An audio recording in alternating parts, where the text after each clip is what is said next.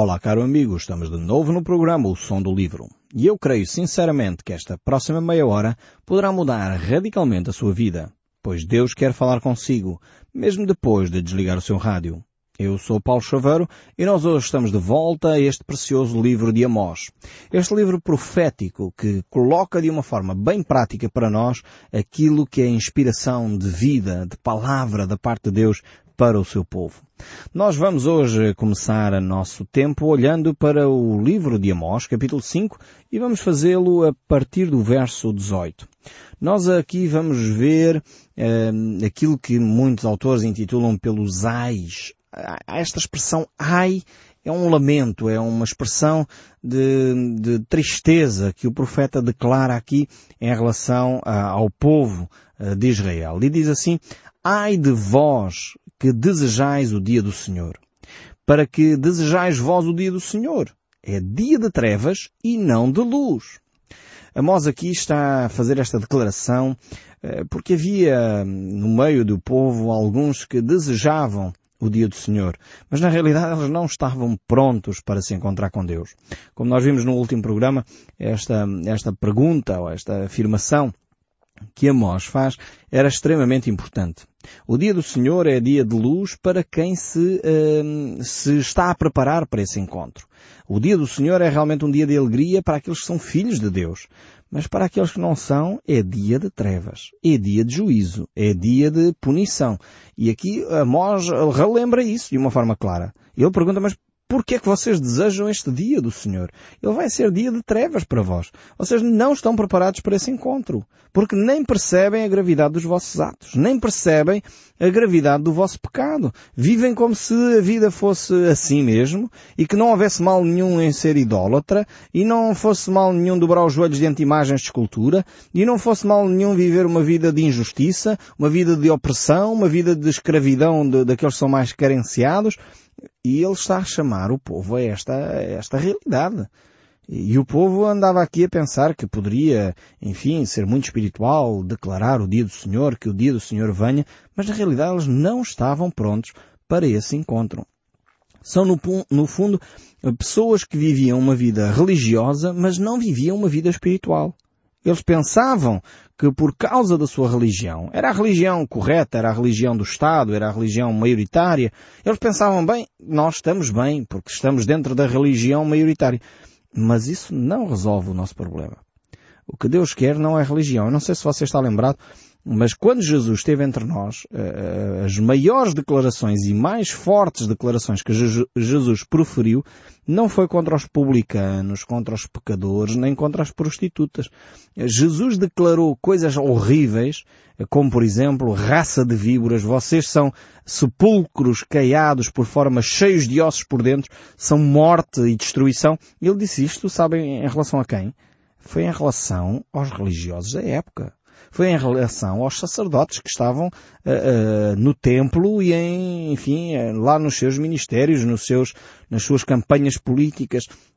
E na realidade Jesus faz umas declarações terríveis em relação a essas pessoas que viviam uma vida religiosa, mas não viviam uma vida espiritual. E nós podemos correr o mesmo risco. Podemos correr o risco de ir à missa todos os dias, eh, ou ir ao culto evangélico, chegar ao ponto até de ir à escola bíblica dominical e até fazer se calhar um, um instituto bíblico e fazer um seminário e, e vivermos vidas espirituais medíocres, vivermos vidas espirituais miseráveis. No entanto, temos uma vida religiosa cheia cheia de cerimónias, cheias de procissões, cheias de velinhas, cheias de muita coisa, mas uh, vazias de espiritualidade. Jesus procura um coração sincero, um coração contrito, um coração abatido, um coração arrependido. Isto é o que Deus procura de nós. Então nós devemos eh, avaliar bem a nossa caminhada cristã. Não é que as cerimónias sejam para desprezar, não, de forma alguma. Deus não despreza. Foi, muitas das cerimónias foi Deus que as planeou, que as pensou. Só que ao mesmo tempo Deus as pensou no sentido de olhar para o coração do homem.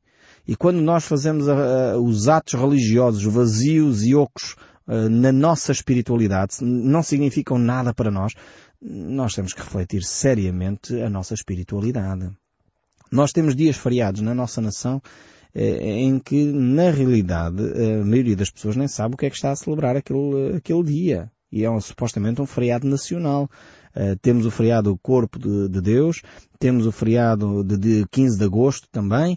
São feriados que a maioria dos portugueses já nem sabe porque é que eles existem. E nós precisamos de, de, parar um pouco e refletir sobre a nossa caminhada, sobre a nossa espiritualidade. E nós precisamos de entender o que isso significa para a nossa fé. Como é que ele, eh, esses dias, por exemplo, e essas cerimónias se relacionam com o nosso caminhar com Deus. E é o que Deus está aqui a chamar o povo de Israel. Atenção, prepara-te, Israel, para te encontrares com o teu Deus. Foi o que nós vimos no último programa. É a mesma expressão que está aqui presente na declaração que Deus faz aqui através de Amós. E o verso 19 prossegue, como se um homem fugisse diante de um leão e se encontrasse com ele o urso, ou como se entrasse em casa encostando a mão na parede fosse mordido por uma cobra. Ou seja, quando o dia do Senhor chegar, não pensem que vai haver escapatória para alguém que eh, tem a sua vida completamente desorganizada com Deus se ele escapar do leão, é como se ele encontrasse um urso. Se não, se não é apanhado pelo leão e pelo urso, quando chegar a casa e pensa que está em segurança, é mordido ali em casa. Não vai haver uh, lugar seguro para ninguém. Deus, no dia em que ele começar o juízo, ele vai fazer chegar esse juízo a todos os cantos do mundo. E não há uh, país que vai ficar uh, isento desse juízo de Deus. E no fundo é esta a mensagem que Amós traz para nós.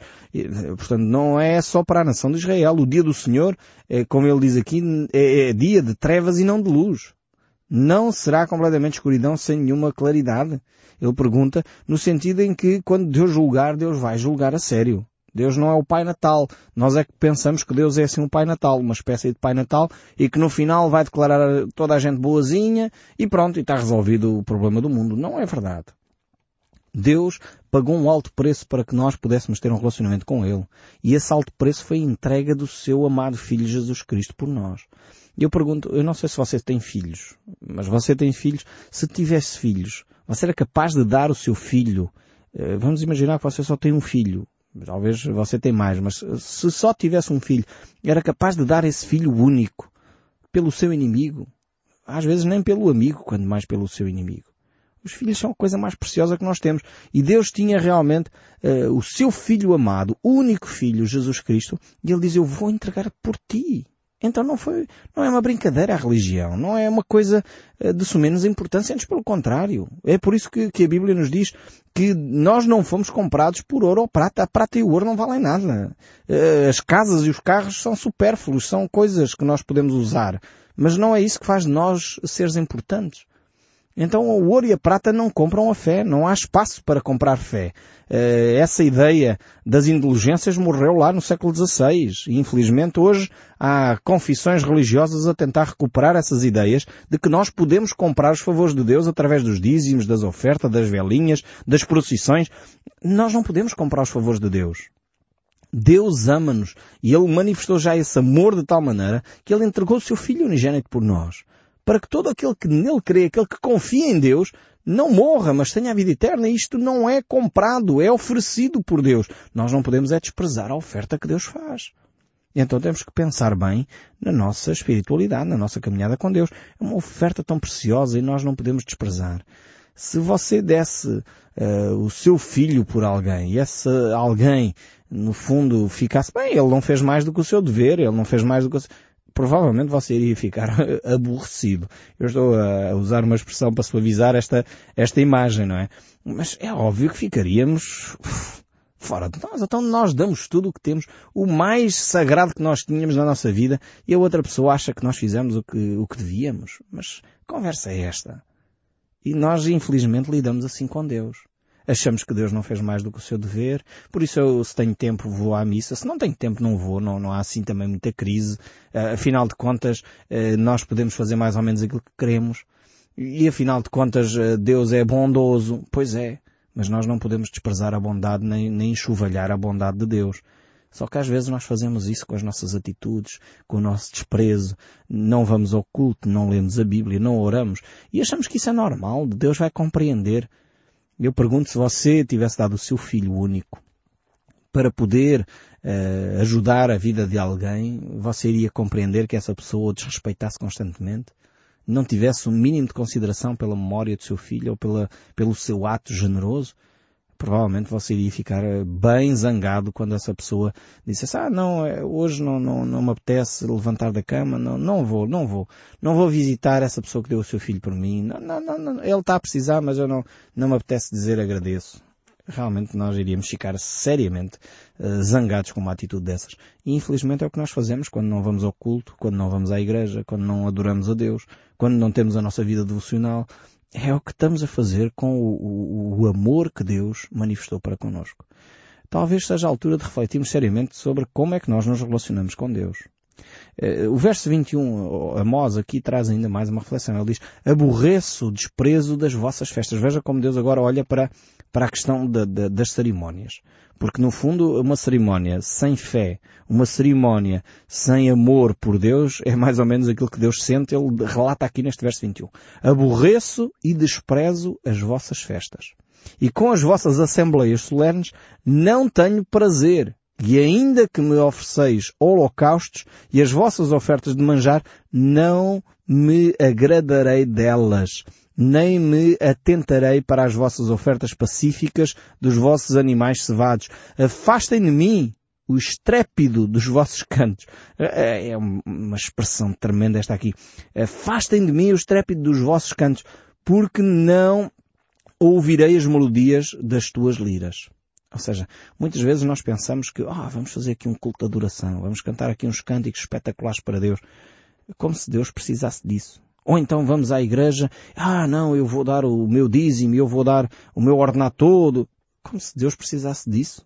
E é o que está aqui a acontecer com a nação de Israel. Quer dizer, eles não honravam a Deus minimamente no seu coração. Mas depois queriam comprar os favores de Deus. Vamos também, vamos também, no fundo, era Deus mais um ídolo, no fundo, não é? Eh, dávamos, acendíamos uma velinha lá ao Deus Maloque e punhamos lá o nosso filho no, no altar para ser queimado. Infelizmente o povo de Israel chegou a este extremo horrível de queimar os seus próprios filhos em homenagem ao Deus Maloque. Mas também fazemos então os holocaustos uh, ao Deus Yahvé que é para aqui a coisa vai ficando mais ou menos equilibrada, não é? A gente oferece aos ídolos, mas também oferece ao Deus eh, Todo-Poderoso, que é para ver se Ele não, não se aborrece. E Deus diz, mas eu preciso de holocaustos, eu preciso das vossas dádivas, eu preciso das vossas ofertas, eu não preciso nada disso. E, até os vossos cânticos já me estão a ferir os tímpanos, não é? Deus usa aqui uma expressão muito humana eh, para, para nos fazer perceber que tudo aquilo que nós podemos organizar, pensar, se não for com um coração sincero, é mero barulho, é mero ruído que chega aos céus. E, e, nós temos que olhar para o nosso coração. Deus quer um coração, um coração contrito, um coração arrependido, um coração que realmente está em sintonia com Deus. E a minha pergunta é o seu coração. Quando você faz as suas ofertas, quando você canta os seus cânticos, quando você faz as suas orações, quando você eh, vive as suas cerimônias religiosas, o seu coração está lá. Há algum tempo eu assisti a uma missa, enfim, por um familiar uh, que tinha, tinha falecido, uh, um, familiar, um familiar meu que, que, estava, tinha falecido e estava ali junto e ele era católico e, e fizeram uma missa uh, no funeral eu assisti e eu ouvia aquelas rezas. E sinceramente não ouvia emoção nenhuma nas pessoas. As pessoas diziam aquelas palavras, fizeram a oração do Pai Nosso, que é uma oração lindíssima, mas sem, sem coração. Estava morta, tão morta aquela oração quanto o familiar que estava ali no caixão. E eu fiquei assim, mas como é que é possível alguém papaguear eh, esta oração tão linda que está escrita pelo nosso Senhor Jesus Cristo? Precisamos de voltar a apaixonar-nos por Deus, e eu quero dizer com isto que o próprio senhor padre que estava lá, ele fazia aquilo, estava a ler o seu missal, estava a ler aquelas coisas e tinha que fazer, era uma cerimónia. E eu fiquei tão triste. Tão triste por perceber que isto é, é a realidade da maior parte do nosso país. Pessoas que já não têm paixão, têm a sua fé, a sua religião, aquela ritual tem que ser dito daquela maneira e tem que ser seguida aquela lógica e uma pessoa diz uma palavra e seguir sai outra, mas já ninguém entende o que está a dizer. E é lamentável quando é assim. E isto não é só dentro das igrejas católicas, dentro da, da fé evangélica acontece o mesmo. As pessoas sabem quando vão a um culto, têm que fechar os olhos, levantam os braços, e estão a pensar no pequeno almoço, e estão a pensar no almoço, mas entretanto parece que estão a cantar um cântico de louvor fantástico. É, é, é, barulho que está a acontecer. É como diz Deus aqui, os vossos cânticos são, são barulho estridente. Deus olha para o nosso coração. E quando nós estamos a pensar no almoço e no, negócio que deveríamos estar a fazer e não estamos, mas estamos ali no culto, epá, hoje devia ter ido visitar a minha família e estou aqui no culto. Isto não serve de nada, não serviu de nada, é, é, é mero ritual. Precisamos de repensar seriamente a nossa fé. E eu creio que no dia em que o nosso país começar a pensar seriamente sobre a sua fé, a nossa nação vai ter uma verdadeira revolução. Comparado com o 25 de Abril, vai ser uma revolução dez vezes mais, eh, com mais impacto na nossa nação, porque ela vai produzir vida, vai produzir solidariedade efetiva, vai, vai produzir honestidade, vai produzir eh, verdade à nossa volta. E eu creio que é necessário começar por nós, nós que nos dizemos cristãos. Seja ele de que confissão religiosa for, um cristão precisa viver Cristo e não a sua viver na sua quinta religiosa, no seu quartinho religioso, viver, ah, eu sou desta confissão, eu sou daquela confissão, isto é que interessa. Realmente precisamos de olhar para Jesus cada vez mais. O verso 24 aqui do nosso texto bíblico prossegue ainda. Antes corra o juízo como as águas e a justiça como ribeiro perene. Apresentaste-me vós sacrifícios e ofertas de manjar no deserto por quarenta anos, ó casa de Israel. Sim, levaste Cicote, vosso rei, Quiome, a vossa imagem, e os vossos deuses estrelas que fizestes para vós mesmos. Muitas vezes o povo vivia desta maneira, com boas intenções. Procuravam até servir a Deus, mas ao mesmo tempo tinham lá os seus deusezinhos. Eh, então não podiam abandonar aqueles ídolos do lar. O povo de Israel sempre teve esta atitude. Sempre, apesar de perceber que há um só Deus e um só Criador, um só que merece toda a adoração, todo o louvor, e eles continuavam com os seus ídolos do lar. E infelizmente a nossa nação sofre deste mesmo mal. Temos, sabemos que temos Deus, somos cristãos, não é? Uh, não fôssemos nós um povo cristão. Mas, no entanto, temos os nossos deus, deuses favoritos. Temos as nossas imagens favoritas. Cada um tem o seu altar até em casa. Muitos até têm altares em casa com as velinhas acesas, uh, este Deus, aquele Deus. Nós não chamamos Deus porque nós já temos uma linguagem mais polida, não é? Uh, nós já somos um pouco mais inteligentes do que o povo de Israel. Então já não chamamos deuses. Nem dizemos que adoramos. Nós só veneramos. Nós dobramos os nossos joelhos diante daquela imagem, mas não adoramos.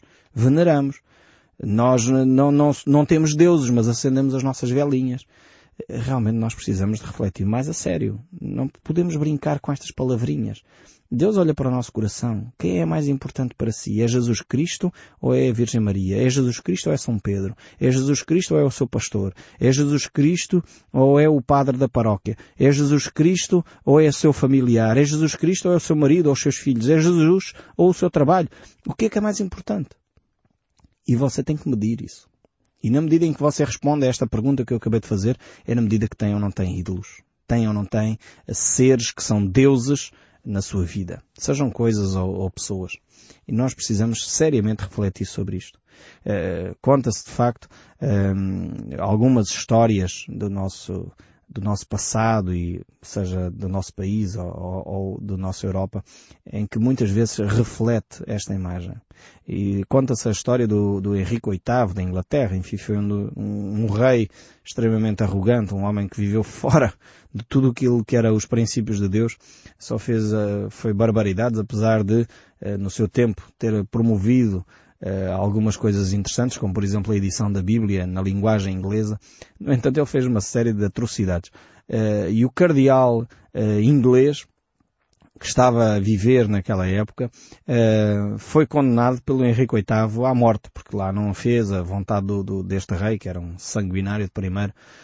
mas, no entanto, ele, como era o cardeal da época, e, não fez lá aquilo que ele gostava, então o rei mandou executá-lo. Só que este cardeal morreu antes do tempo, uh, já era uma pessoa com idade e morreu sem ser executado. Mas no leito de, da morte, uh, este cardeal fez uma declaração extremamente interessante. Ele diz, quem me dera ter servido a Deus com a mesma fidelidade com que servia ao rei da Inglaterra. Vejam bem o ridículo desta declaração, mas ele, ele constata que fez isso. Pelo menos foi honesto. Uh, e quem nos dera a nós uh, ser tão honestos com este cardeal. Uh, porque ele percebeu que ele tinha sido mais fiel ao rei do que a Deus. e por isso perverteu uma série de coisas.